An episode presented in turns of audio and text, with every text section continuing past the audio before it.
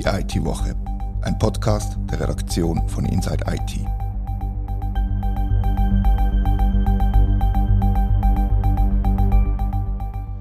Herzlich willkommen zur IT-Woche.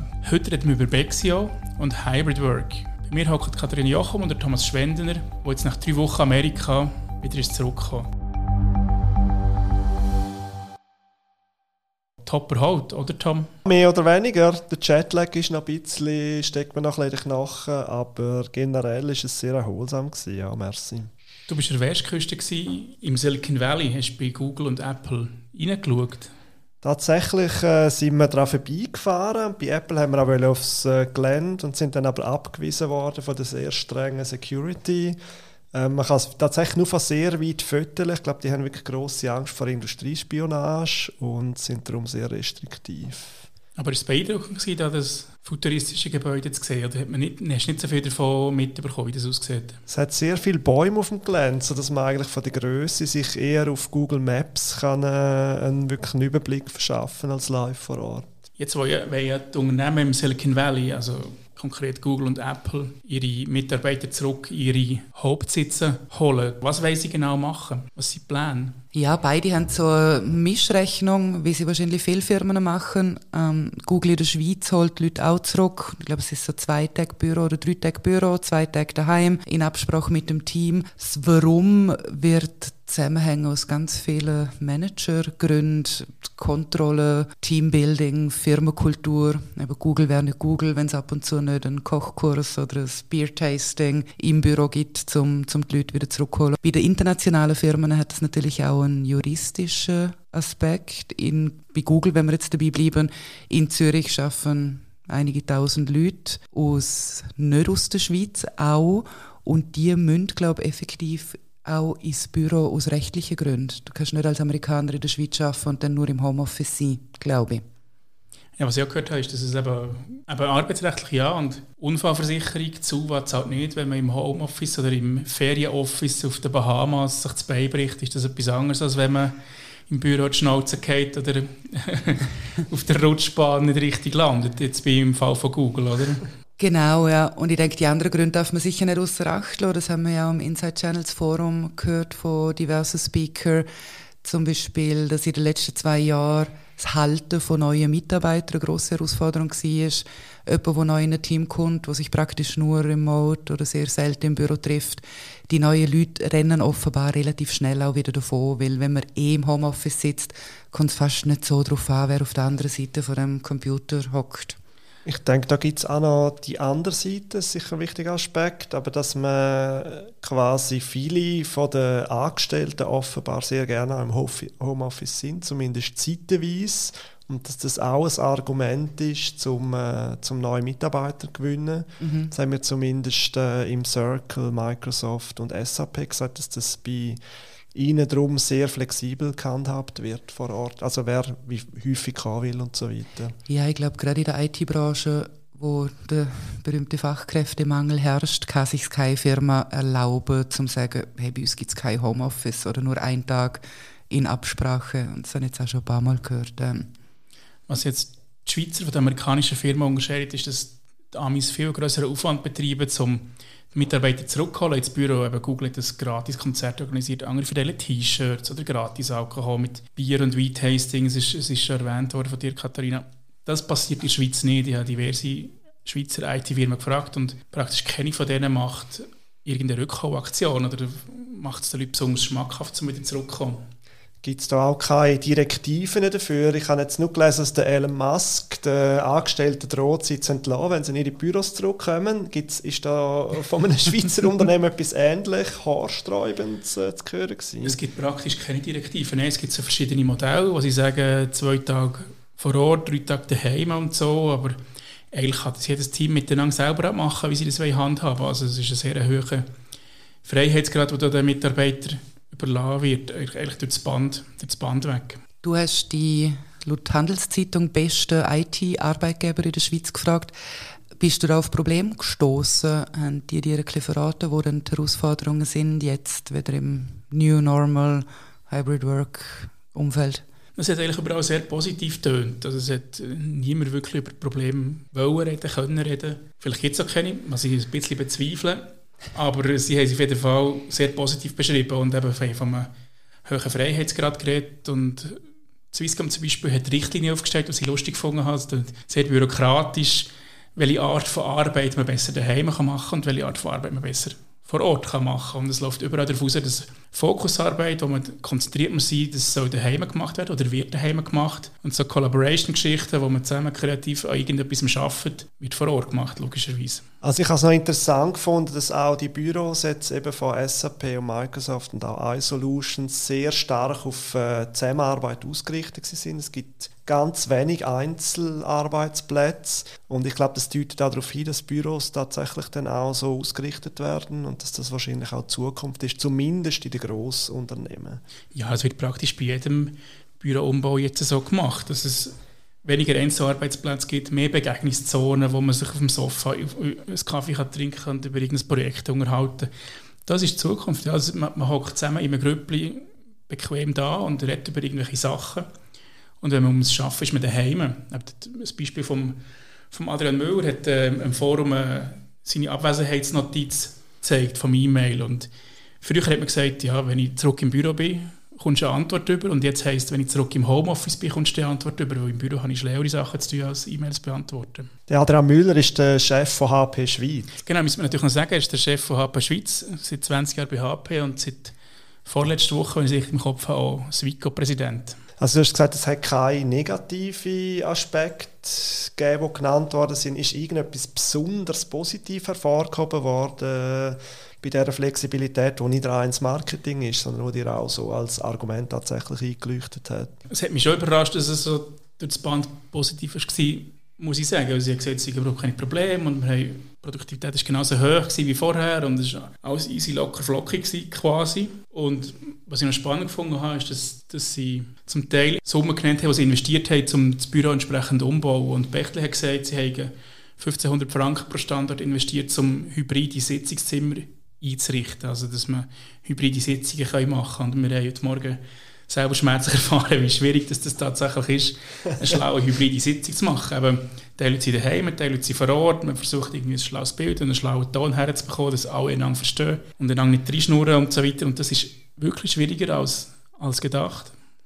Scheint man jetzt aber auch eine tiefe Summenzeit ausgefunden pro Standort und gleichzeitig spart man damit ja wahrscheinlich relativ viel Geld, wenn man die Bürofläche verkleinern kann. Es braucht ja nicht viel mehr als eine gute Kamera und ein gutes Mikrofon. Mir scheint die Investition nicht wahnsinnig hoch zu sein, weil die Größe vom Raum und die ganze Netzwerkinfrastruktur, wie die funktioniert und gegeben ist, dann braucht es nicht so viel Technik, dass man schlaue hybride Sitzungen machen kann. Wir freuen uns, liebe Hörerinnen und Hörer, wenn ihr uns sagt, wie bei euch Hybrid Work organisiert wird, schreibt doch eine E-Mail auf redaktion.inside-it.ch. Vielleicht auch mit den negativen Aspekten. Das Unbedingt. würde natürlich auch interessieren. Unbedingt. Jetzt kommen wir zum Unternehmen, das nicht seine Mitarbeiter zurückholt, sondern seine Kunden wegschickt. Es tut mir leid, aber eine bessere Überleitung zu Bexio ist mir nicht in den Sinn gekommen. Aber es stimmt schon, was ich gesagt habe, oder? Wahrscheinlich, sage ich jetzt mal. Ob sie zurück ins Büro müssen, wissen wir natürlich nicht. Aber ja, Kunden sind definitiv verärgert. Bexio hat vor ungefähr zwei Wochen ein E-Mail an bestehende Kunden rausgelassen und über neue AGBs informiert. Unserem Kolumnist aus Brandl ist das E-Mail ins Auge gestochen. Er hat mir nachher gesagt, er hätte es schon fast gelöscht. Geht wahrscheinlich noch vielen so. Datenschutz, okay, gibt man halt irgendwo. Ähm, was für sehr viel Aufsehen gesorgt hat, ist die kurze Frist, wo Kunden gekriegt haben, um die neue ähm, AGBs zu akzeptieren. Und es ist dann doch relativ schnell auf Twitter, zumindest in unserer Bubble, heiß diskutiert worden.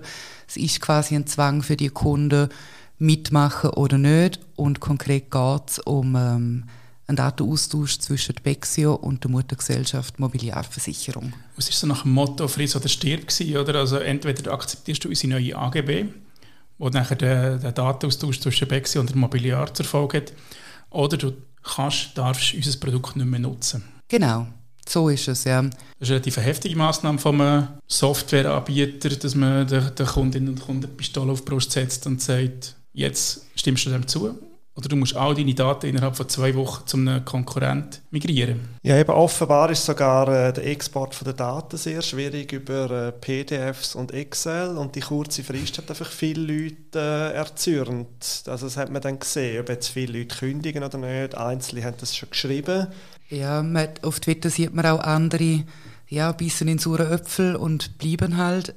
Ja, Tom, du sagst es, eine Buchhaltungssoftware Bexio wirbt ja auch genau mit dem, sie sind alles, was Business braucht. Das, der Entscheid fällt man nicht zwischen Tür und Angel. Man muss sich darauf vorbereiten, aber Datenmigration ist ein Aufwand. Für das muss man Zeit haben. Gerade in der KMU sind die Ressourcen wahrscheinlich nicht vorhanden, dass da jetzt jemand sitzen kann und sich überlegen, was denn die Alternativen sind und das super vorbereiten und schon gar nicht in dieser Frist, wo, wo gegeben worden ist. Vor allem, wenn man, wenn man muss Ausdruck, die Daten ausdrucken, um neue System nachher von Hand wieder eintöckeln. Schlimmster Fall, also wenn du sagst, dass der Export nicht so souverän funktioniert nicht sollte. Also ich habe nur Beschwerden gesehen von Leuten auf Twitter und ähm, wie das genau ist, weiß ich nicht als Nicht-Anwender. Aber was natürlich erschwerend dazu kommt, das ist eine Software-as-a-Service-Lösung, die Daten in der Cloud sind. Das heißt, man hat als Kunde keinen Speicher äh, auf, auf der eigenen Hardware und das erschwert die ganze Geschichte natürlich dann nochmal. Und das hat wahrscheinlich nicht unbedingt zu einer Vertrauensförderung beiträgt für Schweizer Cloud-Angebot, wo ja immer auch ein Verkaufsargument war, im Gegensatz zu Google und Co. sind bei uns Daten sicher und äh, ob jetzt meine Daten von der Mobiliar dann bearbeitet oder, oder angeschaut werden können auch oder von Google, das ist mir dann eigentlich Schnuppe, beziehungsweise bei der Mobiliar bin ich sogar näher dran, ich bin zum Beispiel Kunde von denen. Ja, und Mobiliar ähm, sagt es auch ganz klar. meine, sie wenn die Daten für einen ähm, Kundenabgleich, also einen Stammdatenabgleich und für Marketingzweck. Äh, Mobiliar hat mir geschrieben, Bexio hat zum Beispiel sehr viele Startups als Kunde und sie könnten oder wählen dann diesen Startups die richtige Angebot zu der richtigen Zeit machen können für Vorsorgelösungen und Ähnliches. Per se, das Geschäftsmodell ist ja nicht neu. Ähm, und an sich auch nicht verwerflich, aber es hat doch in dem Fall zu sehr viel Aufmerksamkeit gesorgt. Ist es vor allem ein Kommunikationsproblem gewesen, weil jetzt der Datenaustausch an sich nicht verwerflich ist, irgendetwas haben sie ja gleich falsch gemacht, dass es zum, äh, zum Shitstorm gekommen ist. Ja, ich glaube, das darf man schon sagen, dass da einfach ungeschickt kommuniziert worden ist. Und das ist, wie du es vorhin gesagt hast, dass jetzt oder so lassen es bleiben, verärgert natürlich Kunden einfach. Das, das ist sicher so. Also ich würde das noch ein bisschen erweitern. Ich würde sagen, es ist auch die kurze Frist, die man gesetzt hat. Ich meine, auch wenn man das sehr freundlich kommuniziert hat, wäre das auf sehr viel äh, Missmut gestoßen vermutlich. Also ich habe mir dann jetzt auch angeschaut, ähm, was Konkurrenz macht. Also Clara und äh, Swiss 21 Org. Die haben ungefähr gleich viele Kunden. Es sind um die 30.000 bis 40.000 jeweils, die sie haben, ein Kleinunternehmen. Und bei denen in den AGBs steht auch, äh, sind auch Marketingaspekte äh, formuliert, die sehr ähnlich klingen, wo aber natürlich jetzt nicht kurzfristig angepasst worden sind. Das ist, glaube ich, das grosse, das grosse Problem, dass man halt eben Pistole auf die Brust setzt und sagt, wenn ihr bei uns bleiben wollt, müsst ihr die akzeptieren. Und sonst müsst ihr halt innerhalb von dieser gesetzten Frist migrieren können und sonst gibt es keine Buchhaltung. Klar gehört ja der Post, das ist same, same, but different, oder? Ob jetzt das Mutterhaus Post ist oder die Mobi, ist jetzt nicht so ein riesiger Unterschied, oder? Klar gehört der Post. Ähm, zwei Drittel der Kunden sollen es kostenlos auch nutzen dort. Ähm, und es ist derzeit eine, eine Beschwerde von Abacus hängig bei der WECO gegen ähm, Clara. Und dort geht es unter anderem neben dem Login und Quersubventionen auch um den Datentransfer mit der Post. Ich habe mir das dann nochmal genau angeschaut, ähm, was denn dort eigentlich äh, steht. Und es steht, ähm, dass die Weitergabe an Dritte äh, nur erfolgen darf, wenn die für, äh, für Dienstleistungen notwendig sind. Ähm, und sonst machen sie es halt dort so, dass das eigentlich bei klarer bleibt, die Daten, aber die dürfen Marketingangebote von Drittanbietern ähm, den Kunden schicken. Das heißt, sie können natürlich auch Postsachen schicken. Und bei SwissOrg 21 ist es dasselbe. Also es steht, sie geben keine Daten an Dritte weiter, Aber als zweiter Satz steht, mit äh, Swiss 21 Org verbundene Firmen gelten nicht als Drittanbieter. Das sind neben Abacus zwei weitere Softwarehersteller. Ähm, und ich habe gesehen, es sind auch Glarner Kantonalbank und Luzerner Kantonalbank, die als Partner auf der Seite aufgeführt werden. Also hat man überall das gleiche, steht man von der gleichen Situation, egal ob jetzt Clara oder Bexio oder das Swiss 21 Org. Es gibt schon zwei, also ich würde sagen, es sind zwei Unterschiede. Das eine ist, ähm, dass jetzt eben bei Bexio das innerhalb kürzester Frist geändert worden ist, beziehungsweise eben so kurze Frist gesetzt worden ist. Und das andere ist schon ein Unterschied, ähm, ob man bei so einem Grosskonzern oder einem Konzern, dann, wo ein ganz anderes Geschäftsmodell hat, ähm, seine Daten hat, oder ob es nachher bei quasi Softwareanbieter ist, wo eben Abacus stellt dann ein kostenpflichtiges äh, System als Angebot. Das ist schon ein Unterschied, würde ich sagen. Ja, da wären wir eigentlich bei dem klassischen Freemium-Modell. Man lockt Kunden an mit einem Basic, Basic gratis Angebot und wenn das nicht mehr langt, muss man zusätzliche Services kaufen und es ist praktischer, wenn man das dann gerade beim, beim gleichen oder beim ähnlichen Anbieter machen kann. Das würde ich total unterstützen. Und ich glaube, es kommt noch dazu, dass man, wenn man, wenn man ein Gratis-Angebot nutzt, weiß man ja eigentlich, dass wenn man nichts dafür zahlt, dass man selber gewissermaßen das Produkt ist. Und wenn die AGBs von Anfang an transparent sind, eben nicht so kurz geändert werden, kurzfristig, scheint mir das auch durchaus ein legitimes äh, Geschäftsmodell zu sein. Jetzt haben wir bei, bei Bexio respektive von Mobiliar nachgefragt, gibt es da ein gewisses Einlenken aufgrund vom, von diesem Shitstorm? Wird die Frist verlängert oder bleiben sie bei ihren Fristen und Standpunkten? Ah nein, das, da gibt es keine Änderungen. Ähm, Mobiliar, Mobiliar hat mir gesagt, sie hätten sehr wenig direkte Kundenreaktionen gekriegt. Ich nehme an, das ist ähm, sehr gewählt ausdrückt, dass eben nicht Twitter-Reaktionen gemeint sind. ja.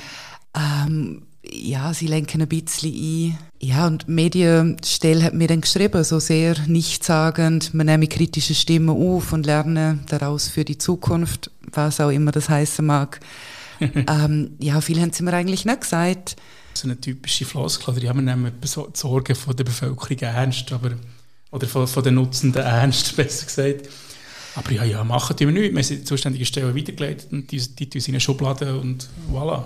Ja, Sie haben noch präzisiert, was für Daten weitergeleitet werden und welche nicht. Aber meine, das ist eigentlich auch keine große Überraschung. Aber es werden keinesfalls Buchhaltungsdaten oder sensitive Daten weitergeleitet. Meine, von dem darf man ausgehen. Aber es ist vielleicht für die Nutzer noch beruhigend, dass Buchhaltungsdaten und Kundendaten in Bexio bleiben und nicht mit dem Mobiliar geteilt werden. Also überlegen wir es den Kunden, die es gemerkt haben und das Melden einfach gelöscht haben, wie sie, wie sie tatsächlich reagieren Danke fürs Zuhören und Feedback wie immer sehr gerne auf redaktion.inside-it.ch. Das war die IT-Woche, ein Podcast von der Redaktion von Inside IT. Danke vielmals fürs Zuhören.